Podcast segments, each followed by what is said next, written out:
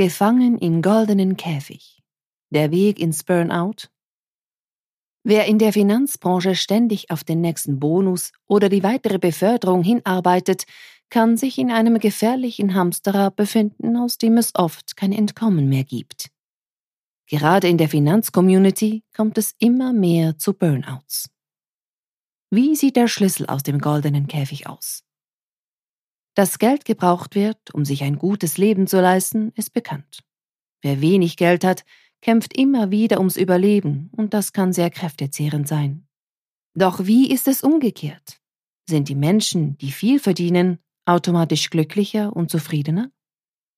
Ganz klar, nein. Es fühlt sich schlecht an, in einem Beruf gefangen zu sein, der einem die Energie zieht. Damit stellt sich allerdings die Frage, warum so viele Menschen dennoch zahlreiche Überstunden machen und stetig versuchen, ihren Besitz zu vermehren. Wie lange hält die Freude an einem neuen Auto oder Designerkleidung wirklich an? Ein sich immer schneller drehendes Hamsterrad. Gut verdientes Geld ist ein kurzfristiges Belohnungssystem für das Gehirn und führt in der Regel nicht zu dauerhafter innerer Zufriedenheit, doch vor allem in der Finanzbranche steht viel Geld zu verdienen für Status, Macht und Erfolg, wovon ein Großteil der Menschheit fast schon magisch angezogen wird. Mein Unternehmenspartner Simon Gerber kommt aus dem Finanzsektor und kennt die Tücken der Szene.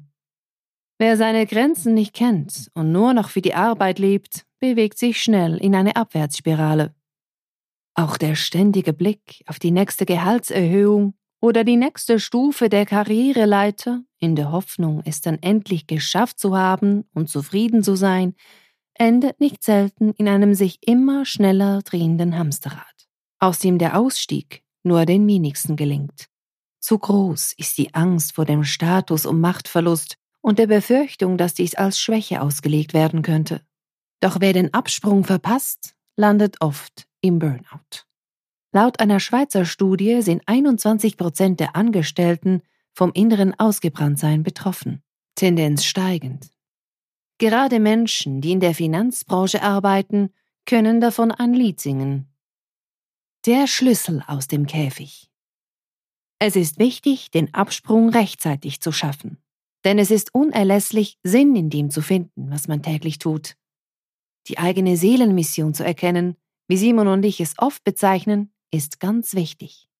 Lebt man seine Seelenmission aus, wird man statt durch das Geld extrinsisch, intrinsisch motiviert arbeiten, was wiederum zur gewünschten langfristigen und nachhaltigen Zufriedenheit führt.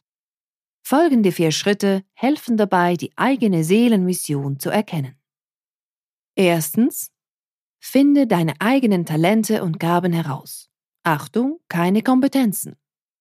Zweitens, überlege dir, wie du diese am leichtesten einsetzen und in dein Leben integrieren kannst. Drittens, was ist deine Vision für die Welt? Mache dir Gedanken darüber, wie eine perfekte Welt für dich aussieht.